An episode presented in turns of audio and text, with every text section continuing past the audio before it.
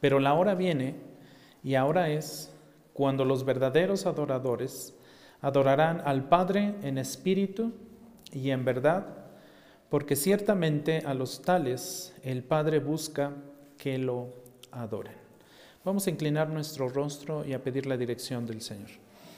Padre, te alabamos una vez más, oramos delante de ti, Señor, ahora pidiendo tu guía, Señor, tu ayuda, para que nosotros podamos entender, comprender adecuadamente este principio que tú nos muestras aquí, Señor, en este versículo, el cual diste a la mujer samaritana, un versículo vital para el tema de la adoración, donde tú nos enseñas cómo debe ser esta adoración.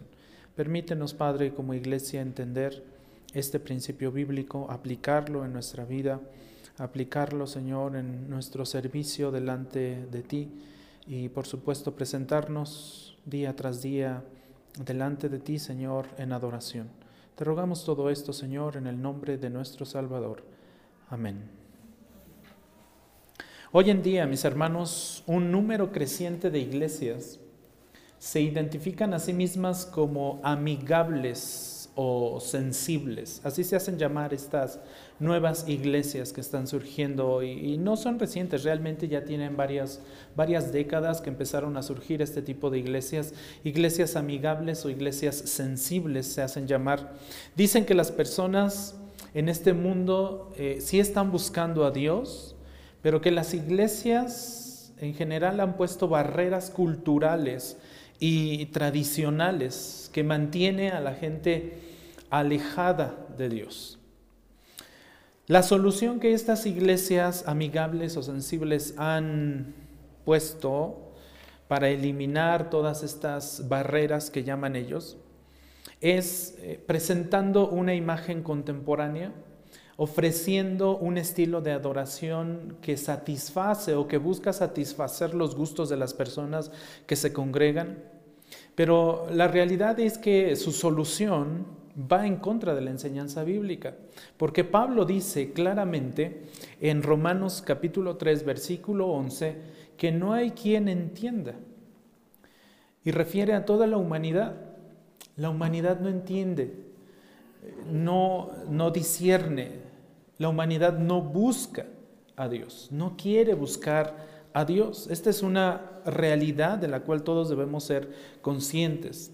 Las personas en general podrían estar buscando los beneficios de una relación con Dios. Y las personas en general buscamos alegría, buscamos paz, buscamos armonía, buscamos gozo, buscamos salud, buscamos bendición, buscamos libertad del temor, buscamos eliminar todos esos miedos, todas esas angustias que tenemos, todo ese dolor, todas esas enfermedades. Buscamos en general como personas beneficiarnos de Dios pero sin servir a Dios. En general, la gente no está buscando a Dios mismo en sí, está buscando su propio beneficio muchas veces. Sin embargo, es a Dios a quien necesitan realmente. No necesitan todas las bendiciones como tal, sino a aquel de quien manan todas esas bendiciones. Es lo que necesitamos como raza humana. Nunca, nunca poseeremos las bendiciones totales de Dios sin una relación salvadora con Él, sin una relación salvífica con Él. Entonces, si las personas no están buscando a Dios, como dice Pablo en su carta a los romanos, ¿qué esperanza hay de que las personas sean salvas? ¿Qué esperanza hay de que las personas lleguen a conocer a Dios? ¿Qué esperanza hay de que las personas lleguen a conocer la salvación en Cristo? La respuesta también nos la da el Evangelio de Lucas, específicamente en el capítulo 19, versículo 10. Dice, porque el Hijo del Hombre, ¿y quién es el Hijo del Hombre? Jesús. El Hijo del Hombre ha venido a qué? A hacer algo muy específico, a buscar ha venido a buscar a quienes. Bueno, a buscar y además a qué? A salvar lo que se había perdido. ¿Y qué es aquello que se había perdido? Los seres humanos, la humanidad. Se había perdido por el pecado. Desde Génesis capítulo 3, la humanidad está muerta en sus delitos y pecados. Está perdida. La humanidad está perdida, pero el Hijo del Hombre ha venido a buscar y a salvar. Esa es la esperanza de la raza humana. Esa es la esperanza del ser humano. Jesús todavía está en el mundo hoy buscando pecadores. A través de la poderosa obra del Espíritu Santo, por supuesto. Quien está obrando, quien está eh, convenciéndonos de nuestro pecado, quien está llevándonos al arrepentimiento delante del Señor. Y además de esto, Dios mismo. Dios el Padre está buscando verdaderos adoradores. Y es lo que nos dice precisamente Juan capítulo 23. Pero la hora viene y ahora es cuando los verdaderos adoradores adorarán al Padre en espíritu y en verdad. ¿Por qué? Ciertamente a los tales el Padre ¿qué hace? Busca. Entonces nuestro Señor Jesucristo está buscando a aquellos que se habían perdido. El Padre está buscando que le adoren aquellos verdaderos adoradores, que le adoran en espíritu y en verdad. La hora viene. Esta es la gran esperanza de la gente de hoy. Esta es la gran esperanza de nuestra generación y el por qué la iglesia no debe abandonar la adoración centrada en la Biblia la iglesia no debe abandonar la adoración en Cristo, centrada en Cristo, para reemplazarla por formas o por gustos seculares, para satisfacer a los hombres y no a Dios. Es preciso, si la adoración la ofrecemos a Dios, ¿a quién debemos satisfacer? A Dios, no a los hombres. Tratar de buscar medios, formas, métodos eh, y cualquier otra situación que pretenda eh, satisfacer a los hombres, entonces nos desvía de, nuestra verdadero, de nuestro verdadero foco de adoración, nuestro verdadero objetivo de adoración a aquel a quien de verdad debemos adorar. Nuestro objetivo no es presentar una mundanalidad atractiva aquí en nuestra iglesia o un modelo secular que satisfaga los gustos de las personas.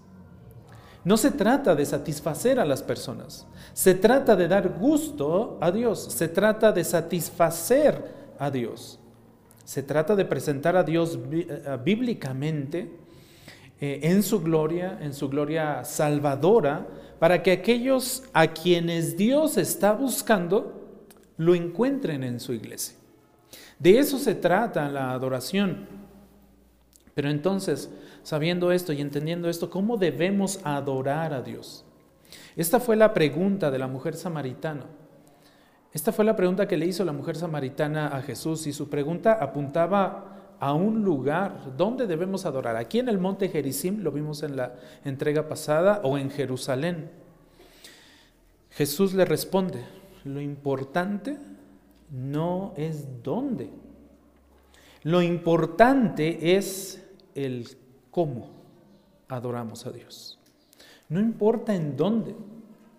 No, no, es en, el monte Gerizim, no es en Jerusalén. El lugar es lo de menos. Lo que importa es cómo. La respuesta de Jesús a la mujer es una de las más importantes acerca del tema de la adoración en el Nuevo Testamento.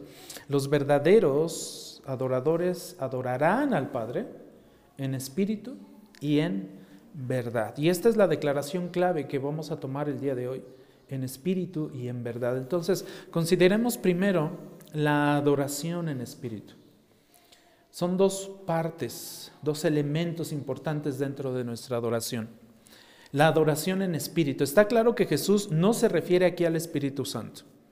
En primer lugar, porque gramaticalmente no se utiliza un artículo. En segundo lugar, si son curiosos, en la Biblia aparece en minúsculas la palabra espíritu, ¿cierto? Entonces está refiriendo al espíritu humano, no al Espíritu Santo de Dios. Nuestra adoración a Dios no debe ser meramente externa entonces. No debe estar enfocado en lo externo, sino en lo espiritual, en lo interno. Siempre ha sido este el caso, mis hermanos. Siempre ha sido esta la regla, siempre ha sido este el principio. Tanto en el Antiguo Testamento como en el Nuevo Testamento, la verdadera adoración es una cuestión del corazón. La verdadera adoración es una cuestión del corazón, no de meras acciones externas que podamos o no podamos hacer. Lo que ve el Señor es nuestro corazón. Lo que ve el Señor es nuestra intención, no lo que podemos hacer externamente. Boyce en su comentario dice lo siguiente, muchas personas adoran con el cuerpo. Piensan que han adorado a Dios simplemente porque han ocupado un asiento en una iglesia el domingo, el domingo por la mañana. O han cantado un himno, o han encendido una vela, o se han arrodillado en el pasillo. Jesús dice que esto no es adoración. Esto es muy importante. Algunas personas piensan que un estilo de adoración contemporáneo que un estilo de adoración que atraiga a las masas, que atraiga a la gente, que haga tener lleno el lugar, es más espiritual porque incluye participación corporal y, también eh, podría llegar a incluir exhibiciones emocionales. Pero espiritual quiere decir eso, espiritual. Espiritual no quiere decir externo, espiritual no quiere decir emociones. Espiritual no quiere decir contemporáneo. Espiritual no quiere decir hay que modernizarnos. Espiritual quiere decir espiritual. Podríamos estar emocionados, sí, claro, y por supuesto, muchas veces mientras estamos adorando el Señor con, con, su Santo Espíritu, nos lleva a experimentar ciertas emociones, pero esas emociones son producto de la adoración espiritual son producto de la adoración que estoy ofreciendo sincera y genuinamente delante de Dios. Pero si esas emociones son solamente externas o solamente para ser vistos de los hombres o por los hombres, obviamente esa es una adoración que el Señor no acepta. Uno podría participar, por otro lado, de las adoraciones o de los actos más sublimes de adoración, como en ciertas iglesias eh, se hace, ¿no? Impactante como muchas iglesias están eh, así en, pleno silencio, no se oye nada, ni siquiera una mosca. Una adoración muy sublime, sin realmente, realmente presentarse en espíritu a Dios. También, eh, ese es otro extremo. Por una parte está el extremo de lo emocional, por otra parte el extremo de lo pasivo, entonces, ¿qué es la adoración espiritual? ¿Qué es la adoración espiritual? Bueno, también Boyce en su comentario nos da una descripción que me parece muy adecuada y que dice, la verdadera adoración ocurre solo cuando esa parte del hombre, su espíritu, que es similar a la naturaleza divina, porque Dios es espíritu, y lo, veíamos hace ocho días, ¿lo recuerdan? Dios es espíritu, y busca que los que le adoren lo adoren en espíritu y en verdad. Porque Dios es espíritu, realmente se encuentra con Dios y se encuentra alabándolo por su amor, por su sabiduría, por su belleza, por su verdad, por su santidad, por su compasión, por su misericordia, por su gracia, por su poder y por todos sus demás atributos. Así nos ayuda a comprender un poco más eh, Boyce en su comentario lo que implica la verdadera adoración. Por su parte, también León Morris en su comentario nos dice, en espíritu y en verdad, habla de la necesidad de que nuestro acercamiento a Dios esté marcado por una sinceridad y una realidad plenas. Es decir, vengo a adorar al Señor, quiero adorar al Señor, pero lo quiero adorar sinceramente por lo que Él es, por todo lo que Él es, por todo lo que Él hace, por todo lo que Él piensa, por todo lo que Él nos ha revelado. Y esa adoración debe ser real, real, profunda, espiritual. El Señor no ve lo externo. En el Antiguo Testamento el pueblo de Israel adoraba diariamente al Señor con sacrificios. Llegó el momento en que el Señor le dijo a su pueblo, ya hasta aquí, no quiero más sus sacrificios. Lo que importa no es lo, exterior, lo externo, es lo interno. John MacArthur, por su, por su parte, nos dice, buscando también describir esta verdadera adoración, dice, una profunda adoración se produce cuando el corazón del adorador se hace más honesto y cuando la verdadera, y, perdón, y cuando la verdad consume la mente del adorador. Toda adoración que no se ofrece en espíritu y en verdad es completamente inaceptable para Dios. No importa cuán bellas puedan ser las formas externas. No importa cuán, emotivas puedan ser las formas externas. No importa lo externo, lo que importa es precisamente esa honestidad que, mantiene, que menciona ahí John MacArthur. Cuando la verdad consume la mente del adorador. ¿Y cuál es esa verdad? La verdad de la palabra de Dios, el conocimiento de Dios, una concepción correcta de quién es Dios y de lo que pide Dios para ser adorado. Uno de los mayores ejemplos de adoración en espíritu tuvo lugar en una, perdón, no tuvo lugar en una gran catedral o en un gran templo ¿Saben dónde tuvo lugar uno de los mayores ejemplos de adoración que han existido? En una cárcel. En una cárcel, en una ciudad romana, en Filipos. Fue en Filipos, en una cárcel de, de esta pequeña ciudad, donde se manifestó un gran evento de adoración espiritual. ¿Saben cuántos miembros tenía esta, esta iglesia que estaba adorando? Dos miembros.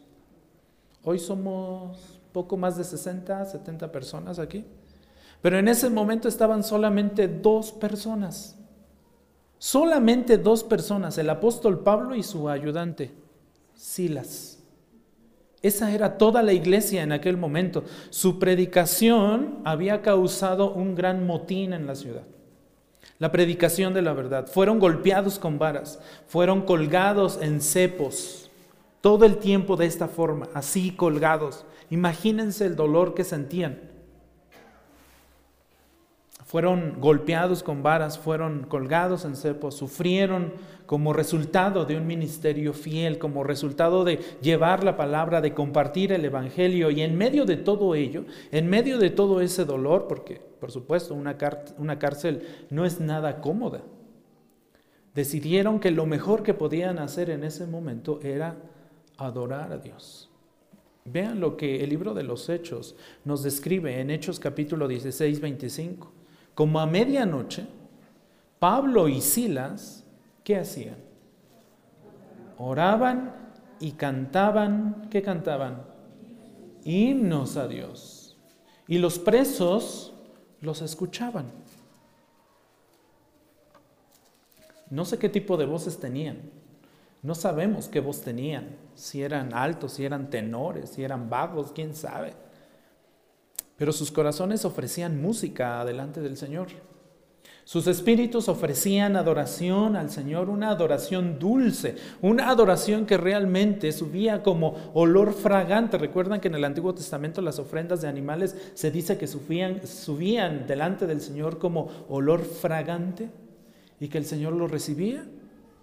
Así estaba subiendo la adoración de Pablo y Silas, como olor fragante y como resultado, vean lo que pasa en el versículo 26. De repente se produjo un gran terremoto. De tal manera que los cimientos de la cárcel fueron ¿qué? sacudidos. Y al instante se abrieron todas las puertas y las cadenas de todos se soltaron. Si queremos sacudir nuestro mundo, hermanos, si queremos sacudir nuestro mundo como fue sacudido en aquel momento con ese gran terremoto, un paso importante es que adoremos a Dios en espíritu. Que adoremos a Dios con corazones que lo alaben sinceramente, con gran regocijo, no importa dónde estemos. Pablo y Silas estaban en una cárcel. No sé cuántos de aquí habremos pisado una cárcel. Yo creo que Nadie, tal vez. Tal vez una persona, no sé, no sabemos. Pero no ha de ser lo más cómodo que exista. Y sin embargo ellos estaban adorando. Se cumple lo que el Señor dijo, no importa. Ya sea que estés en tu casa, ya sea que estés en la cárcel, ya sea que estés en Jerusalén o que estés en el monte Gerizim, no importa el lugar. El punto es que me adores en espíritu y en verdad, genuinamente, que te entregues a mí, conociendo la verdad, entendiendo esa verdad, conociendo mi palabra, mi evangelio, conociendo lo que yo pido de ti, que me alabes sinceramente con regocijo. La adoración en espíritu debe ser sincera, dirigida a Dios, pero también dirigida por Dios. Dirigida a Dios y también dirigida por Dios. Hace unos años, aproximadamente unos, ¿qué serán? No, sí, ya, ya llovió, mis hermanos. Hace como unos 18 años, más o menos, cuando estaba, estaba recibiendo yo un discipulado por parte de un pastor, precisamente para bautizarme. Y en el tema de la, de la adoración, recuerdo que me dio una ilustración en el hecho de la adoración y me dijo, la adoración no nace en ti. La adoración no va a nacer en ti. La adoración viene de lo alto, se produce en Dios. Es como si bajara, más bien baja a ti, el Señor te bendice, te guía, te lleva, te mueve a adorarlo, a ofrecerle esa adoración que viene de lo alto para que tú una vez más la ofrezcas. Porque tú no eres capaz. Esa, ese, ese mover del Espíritu Santo, ese poder del Espíritu Santo del cual somos partícipes cuando creemos esa capacitación del Espíritu Santo, permite que suceda eso. Tal vez nuestro mayor problema hoy es que muchos podríamos estar viviendo, y viniendo a la iglesia a adorarnos a nosotros mismos, a vernos a nosotros mismos, queriendo principalmente obtener algo de la iglesia para nosotros mismos en lugar de adorar a Dios, en lugar de ofrecer a Dios, en lugar de servir a Dios. Un ejemplo de esto tuvo lugar en el tiempo del profeta Zacarías también. Esto ya se vivió, lo que hoy vivimos como iglesia actual ya se ha vivido. Jerusalén había sido destruida en el tiempo de Zacarías. El pueblo había ido en cautiverio. El juicio de Dios por sus pecados estaba en marcha en ese momento. En ese preciso momento el pueblo estaba en cautiverio. Una serie de ayunos se habían decretado, se habían desarrollado cada cierto tiempo. En medio de ello, el Señor, vean lo que dice en Zacarías 7:5. Habla a todo el pueblo de la tierra y a los sacerdotes y diles, cuando ustedes ayunan y se lamentaban, perdón, cuando ustedes ayunaban y se lamentaban en el quinto y en el séptimo mes durante estos 70 años, hay una pregunta enseguida ayunaban en verdad por mí? Dios les está diciendo, ¿realmente la adoración que están ofreciendo la ofrecían a mí? ¿O se la ofrecían a ustedes mismos? ¿O les convenía a ustedes, les está diciendo al pueblo de Israel? En el contexto vemos que al pueblo de Israel le convenía el pueblo de Israel ofrecía esos ayunos, por supuesto, cada cierto tiempo, pero para buscar su propio beneficio. No sinceramente ofrecer ese ayuno al Señor. Por eso el Señor les tiene que preguntar, ¿realmente cuando ayunaban lo hacían en verdad por mí? ¿Para agradarme a mí? Es decir, todo el tiempo de su adoración había sido para su propio beneficio. El pueblo de Israel lo vivió así y el Señor los confronta y les dice, no, están buscando su, su propia adoración. No fue ofrecida esa adoración a Dios para su placer, para su gloria, para su satisfacción, por amor a Dios o confianza en Él. Iglesia, a menos que nuestra adoración sea ofrecida con sinceridad, Dios la rechazará. A menos, hasta se me fue el sonido del micrófono, mis hermanos. A menos que nuestra adoración sea ofrecida con sinceridad, Dios la rechazará. Es muy claro cuando el profeta Amós dice, dice lo siguiente, Amós 5:21. aborrezco, desprecio sus fiestas. Estas fiestas no era otra cosa que adoración. Desprecio sus fiestas. Tampoco me agradan sus asambleas solemnes. Eso era adoración. Y el Señor les dice, aborrezco todo eso. Porque no lo hacen con sinceridad, porque no lo hacen en espíritu, porque lo hacen externamente, porque lo hacen porque les conviene, como le dijo al pueblo de Israel en Zacarías. Les conviene hacerlo, pero no lo hacen genuinamente. La adoración en espíritu debe ser ofrecida sinceramente, en alabanza y acción de gracias.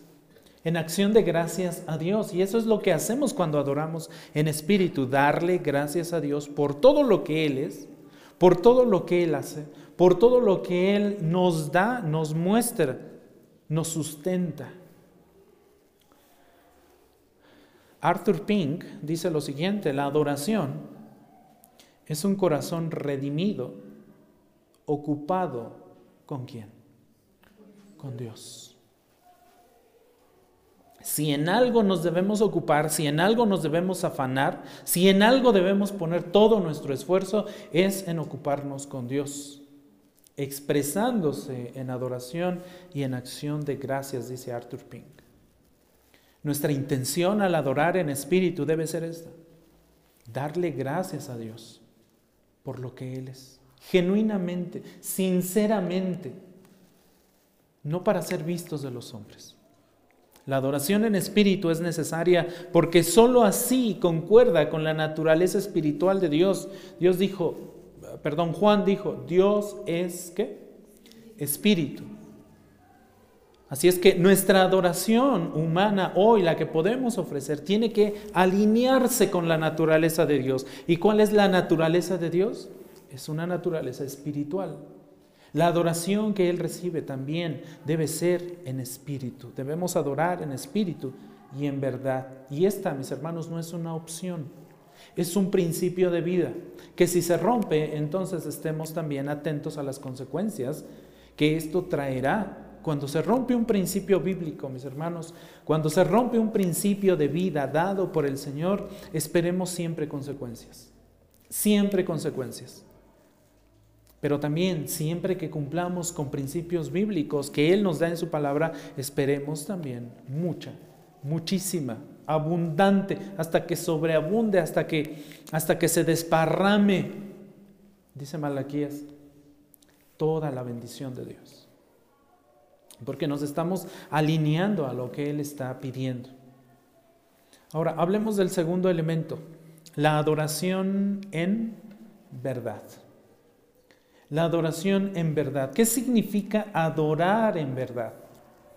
Lo primero que requerimos es una concepción correcta de a quién adoramos, mis hermanos. No podemos adorar sin saber a quién adoramos. ¿Están de acuerdo?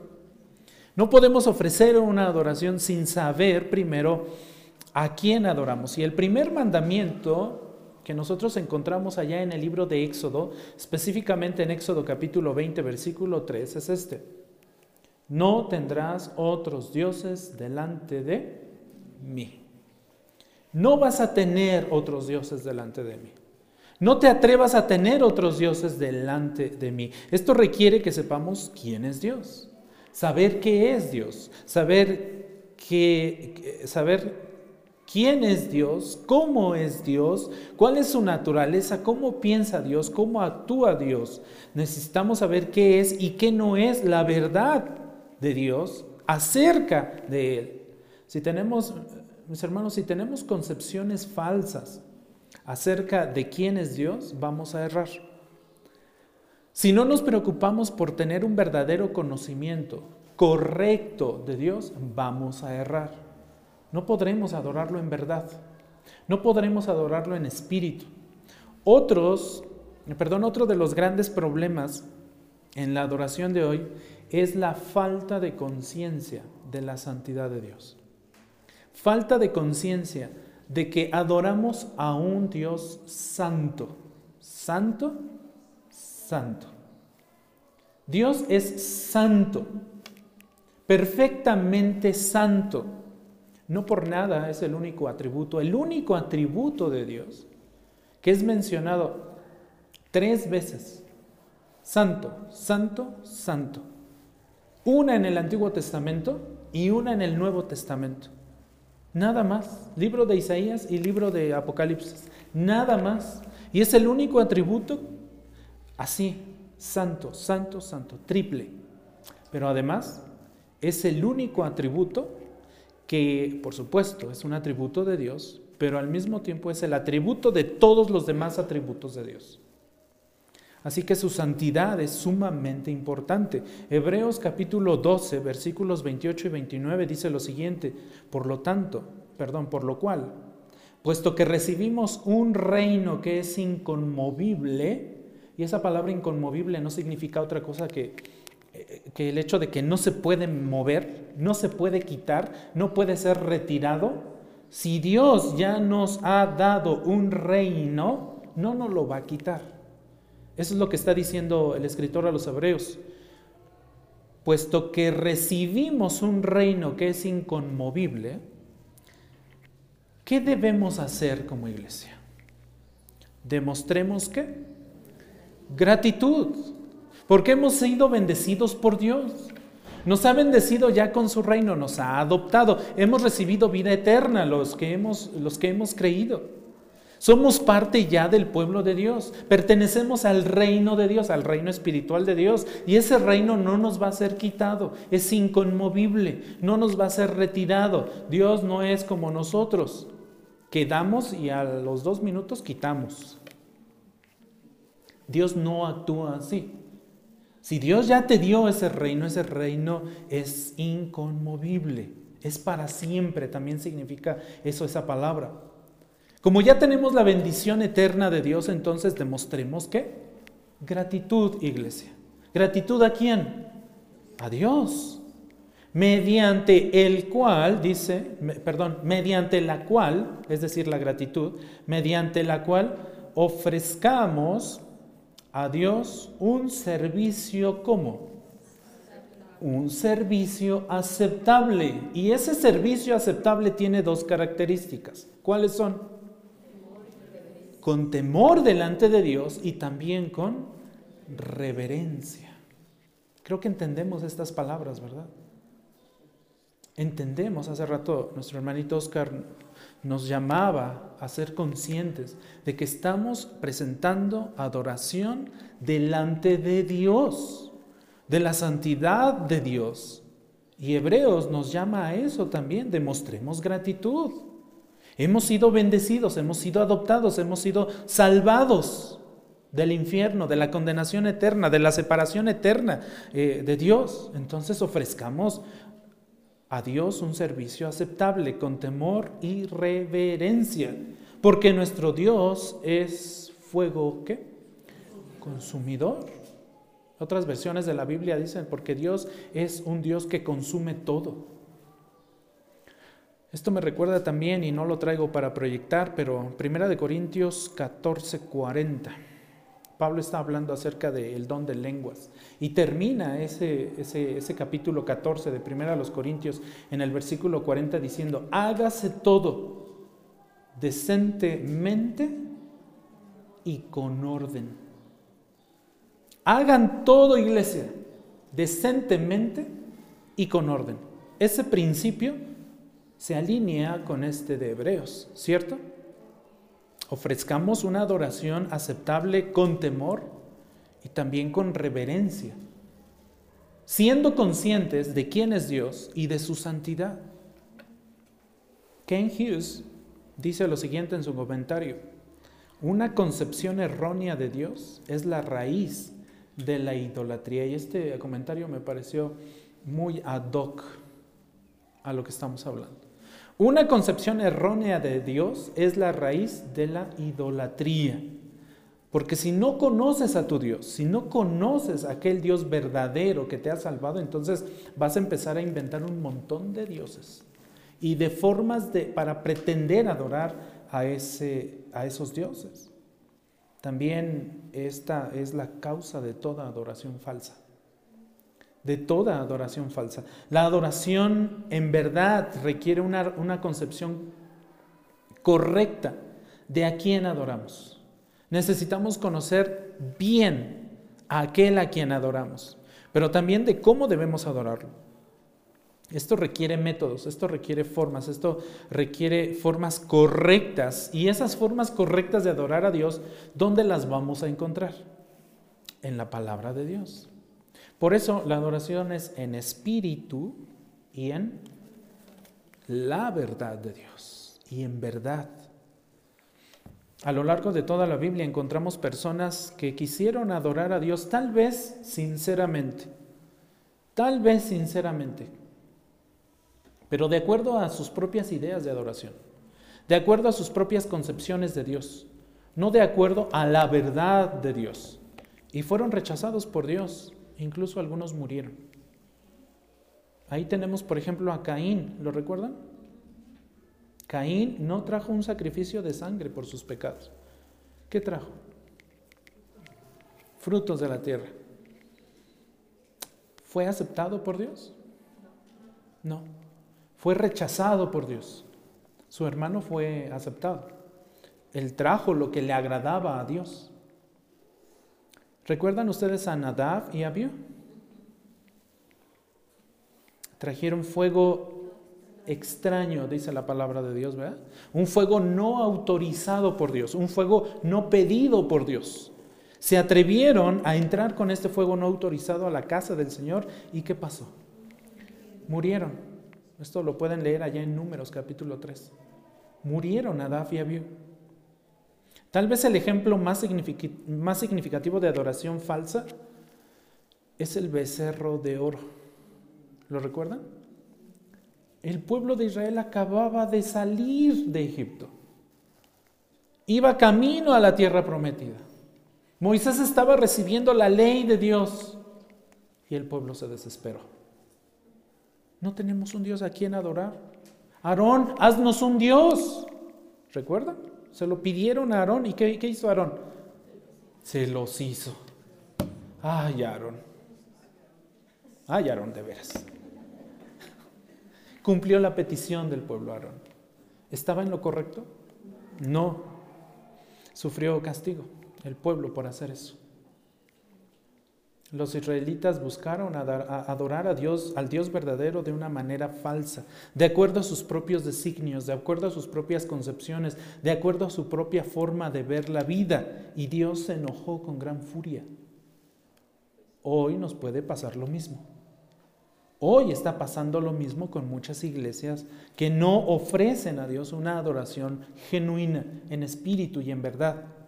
En el segundo mandamiento, al prohibir los ídolos en, Éxodo 24, Dios está atacando específicamente todos aquellos métodos no bíblicos para la adoración. Realmente, vean lo que dice Éxodo 24. No te harás ningún qué? Ídolo.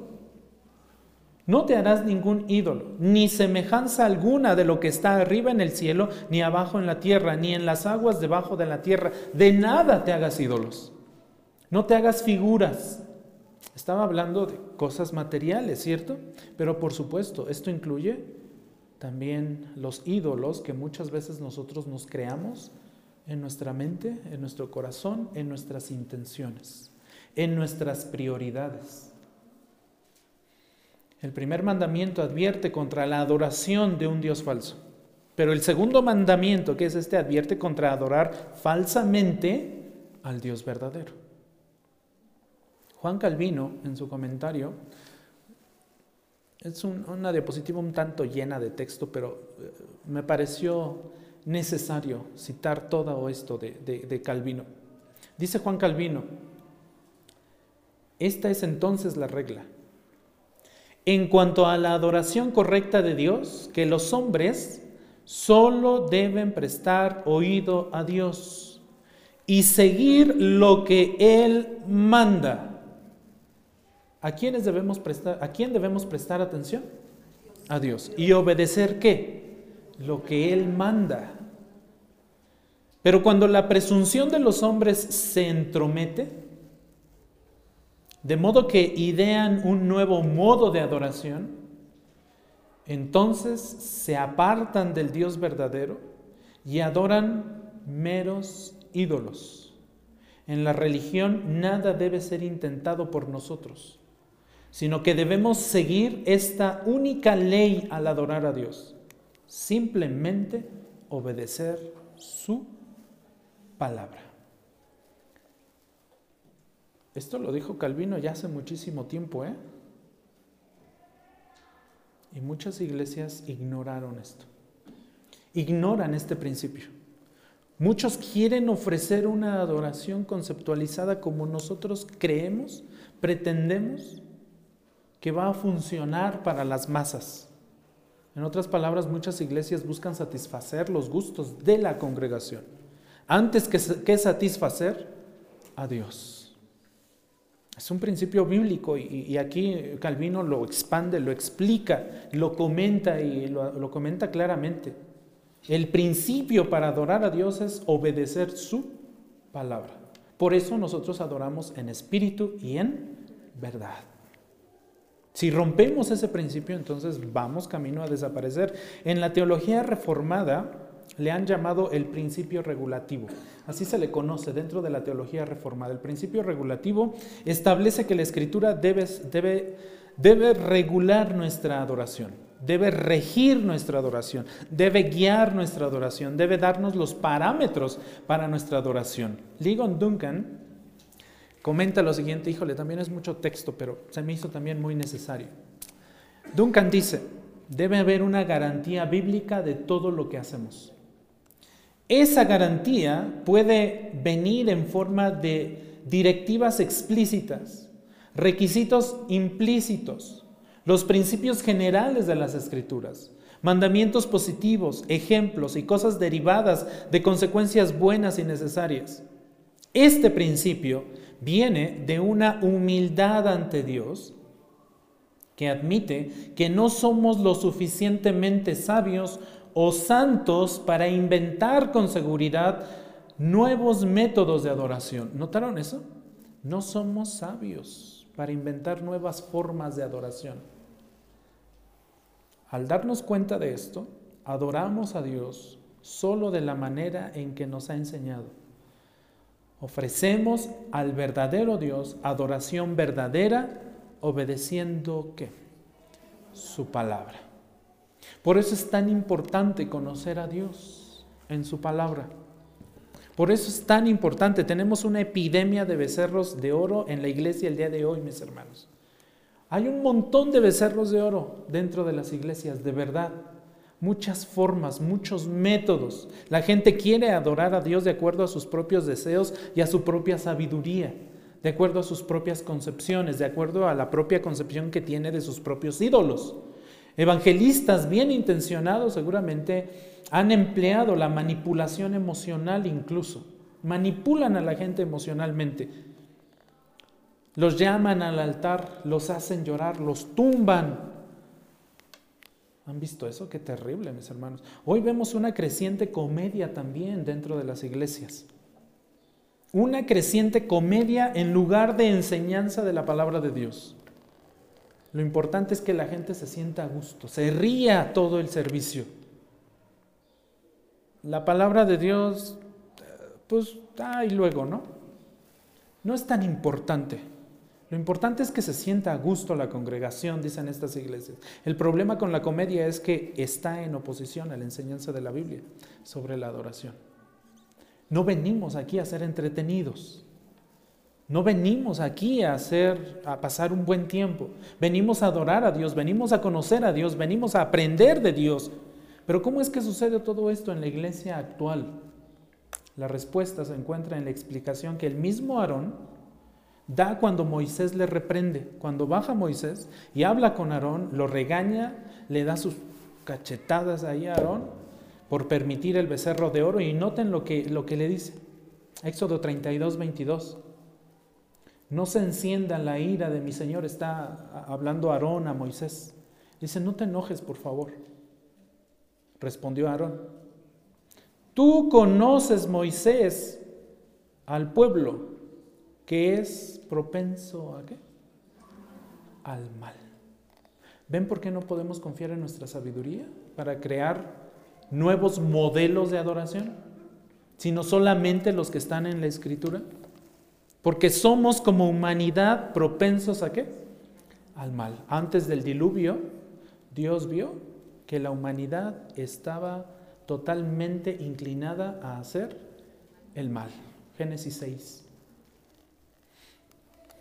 En otras palabras, a la gente no le gusta el enfoque bíblico de la adoración. Esa es una realidad. A la gente no le gusta el enfoque bíblico de la adoración. No disfrutan de la oración, no disfrutan de la lectura de la Biblia, no disfrutan de la predicación seria. La gente que está propensa al mal, como dijo Aarón, quieren algo más animado, quieren algo más entretenido, quieren algo que les satisfaga.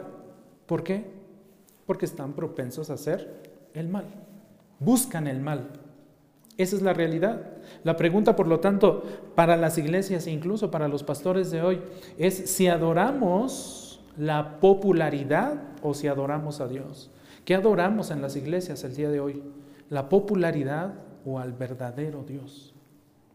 Debemos recordar lo que dice Romanos 10, 17. Así que la fe viene por el oír y el oír por la palabra de Cristo. ¿Qué necesita la iglesia el día de hoy? La palabra de quién? De Cristo, la palabra de Dios.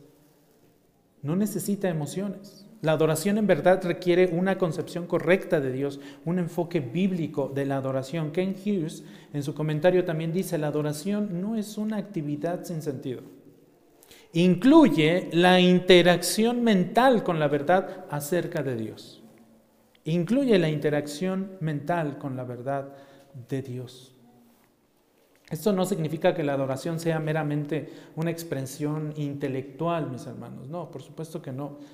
No significa que no haya emociones de por medio en algunos momentos, voluntad o afectos, o, querer adorar al Señor con las manos, con, eh, de distintas formas. Se vale, se puede. El Señor lo ve con agrado siempre y cuando la adoración esté genuinamente manando de nuestra mente y de nuestro corazón. Es en la verdad y no en los sentimientos, no en las emociones lo que nos hará libre o libres. Jesús mismo dijo esto, Juan dijo esto en Juan 8:32. Conocerán la verdad y la verdad qué? No dice las emociones los harán libres. No dice los sentimientos.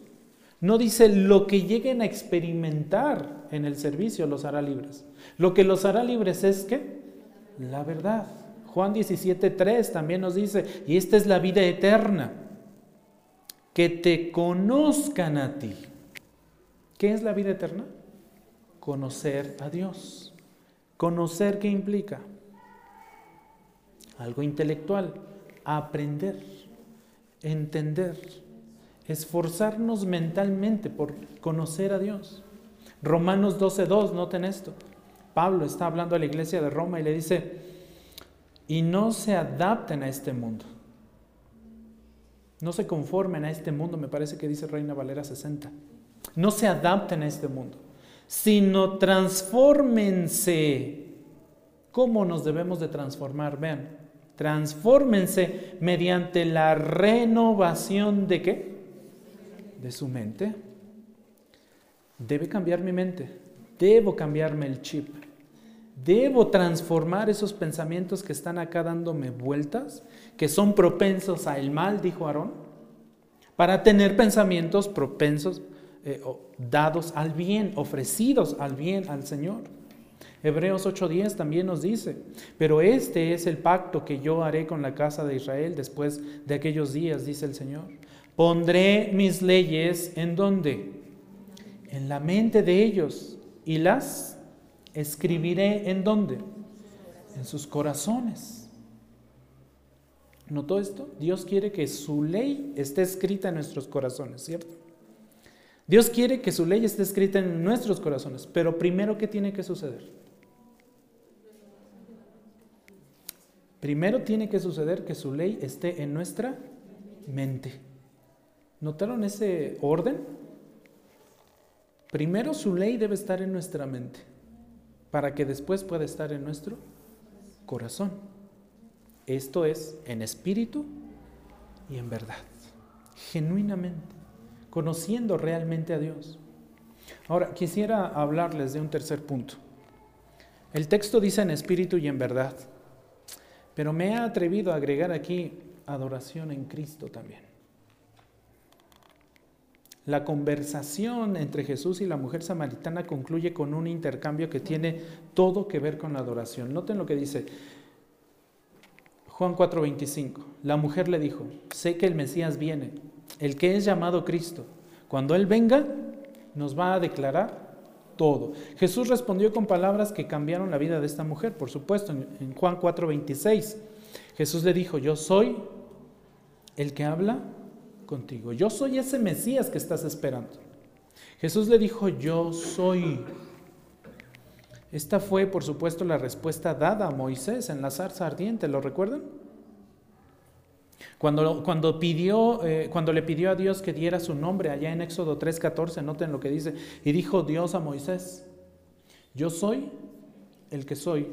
Y añadió, así dirás a los israelitas, yo soy, me ha enviado a ustedes. Esta frase yo soy es la frase de donde obtenemos el nombre Jehová. ¿Han escuchado el nombre Jehová? La Biblia de las Américas y la nueva Biblia de las Américas ya no lo ocupan. Eh, sustituyen Jehová por Señor. Reina Valera 60 sí ocupa Jehová o Yahvé. Esta palabra significa el ser eterno, significa el ser autoexistente de Dios. Eso significa Jehová, ser eterno y ser autoexistente. ¿De dónde viene esa palabra? De esa frase. Yo soy, de ese nombre. Yo soy, ese es el nombre de Dios, yo soy. La voz que Moisés oyó, la oyó también esta mujer samaritana, ahora de Jesús. Porque bien, bien le dijo Jesús, como bien dijo Jesús allá en Mateo 11, 27, noten, todas las cosas me han sido entregadas por mi Padre. Y nadie conoce al Padre sino quién? Sino el Hijo conoce al Padre. Y además agrega algo más. Y también va a conocer al Padre a aquel a quien el Hijo se lo quiera revelar. ¿Jesús estaba revelando al Padre a la mujer samaritana? Sí. Jesús estaba revelando al Padre a la mujer samaritana le estaba ofreciendo la salvación. La mujer debía venir al Padre a través de Jesucristo. Si la mujer quería llegar a la salvación, tenía que creer en Cristo. Si la mujer quería conocer al Padre, tenía que creer en Jesús, que estaba hablando ahí con ella. Tenía que creer en el Mesías. Va a venir, sé que va a venir un Mesías. Y cuando aquel Mesías venga, va a revelarnos todo, nos va a aclarar todo. Y le dijo Jesús, yo soy.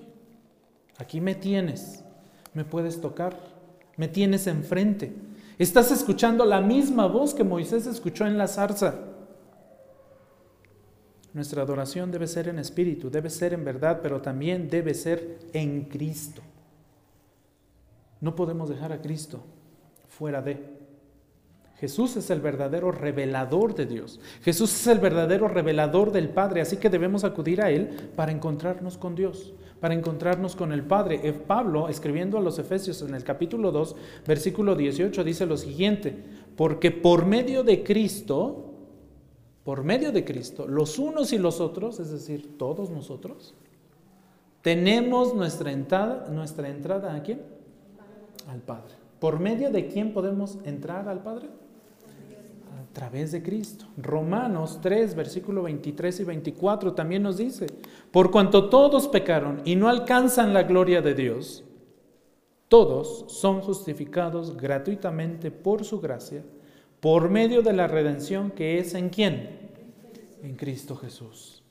Por eso la adoración es en espíritu, en verdad y también en Cristo en Cristo. No podemos adorar al Padre en espíritu y en verdad si antes no creemos en Cristo, si antes no vamos a Cristo eh, arrepentidos. Jesús es el verdadero lugar de la adoración. Por eso hoy podemos estar en casa, podemos estar en el trabajo, podemos estar en donde sea que estemos y, podemos adorar a Dios. No importa el lugar, donde quiera que estemos, podemos venir directamente a Dios a través de la fe en Cristo. ¿Has puesto tu fe en Jesús? ¿Has admitido tu pecado? ¿Has reconocido que debes arrepentirte de tu pecado? ¿Has venido a Jesús para ser perdonado por su sangre derramada por ti? Es solamente en y por medio, dice Andrew Murray, es solamente en y por medio de él que la adoración de Dios se hará en espíritu y en verdad. No podemos llegar y no podremos llegar a ofrecer a Dios una genuina adoración si antes no llegamos a Cristo. Eso es esencial. Sin Cristo no hay adoración en espíritu y no hay adoración en verdad. Si vienes a Él, dice el Señor en Hebreos 8:10, si nos atrevemos a venir a Él arrepentidos de nuestros pecados, noten lo que dice el escritor a los Hebreos, pondré mis leyes en la mente de ellos y las escribiré sobre sus corazones. Yo seré qué? Su Dios. Y ellos serán qué? Mi pueblo. Pero además en el versículo 12 dice lo siguiente. Tendré misericordia de qué? ¿Y de qué estamos llenos como humanidad? De iniquidad, de pecado, de malas intenciones. Somos propensos al mal, dijo Aarón. estamos inclinados a hacer el mal, pero Dios está diciendo, tendré misericordia de sus iniquidades. Y nunca más, ¿notan eso? Ese nunca más es sinónimo del reino inconmovible del que veíamos hace rato. Y nunca más me acordaré de sus pecados. Tienes que creer en Cristo si quieres llegar delante del Padre. Debes creer en Cristo si quieres ofrecer una adoración en espíritu y en verdad. Vamos a orar. Padre, te alabamos una vez más porque a través de tu palabra, Señor, tú nos muestras estos principios que son esenciales, que son necesarios, que nos has dado en tu palabra para que los obedezcamos, para que los creamos, para que los pongamos en práctica. Ayúdanos, Señor, a crecer en el conocimiento de tu palabra, en el conocimiento de tu gracia, en el conocimiento de tu amor, en el conocimiento de toda tu naturaleza, de todos tus atributos, de todos tus pensamientos, de todo lo que tú nos has dado en este maravilloso libro que nos permites tener hoy en nuestras manos. Estamos conscientes, Señor, de que solamente así podremos ofrecerte una adoración correcta en espíritu y en verdad conociendo a Cristo, conociendo a tu Hijo unigénito al cual diste, sacrificaste y sobre el cual derramaste tu ira en una cruz, Señor, para salvarnos a nosotros. Te agradecemos, Señor, te ofrecemos nuestra adoración genuina y sincera por todo lo que tú eres. En el nombre de Cristo Jesús oramos. Amén.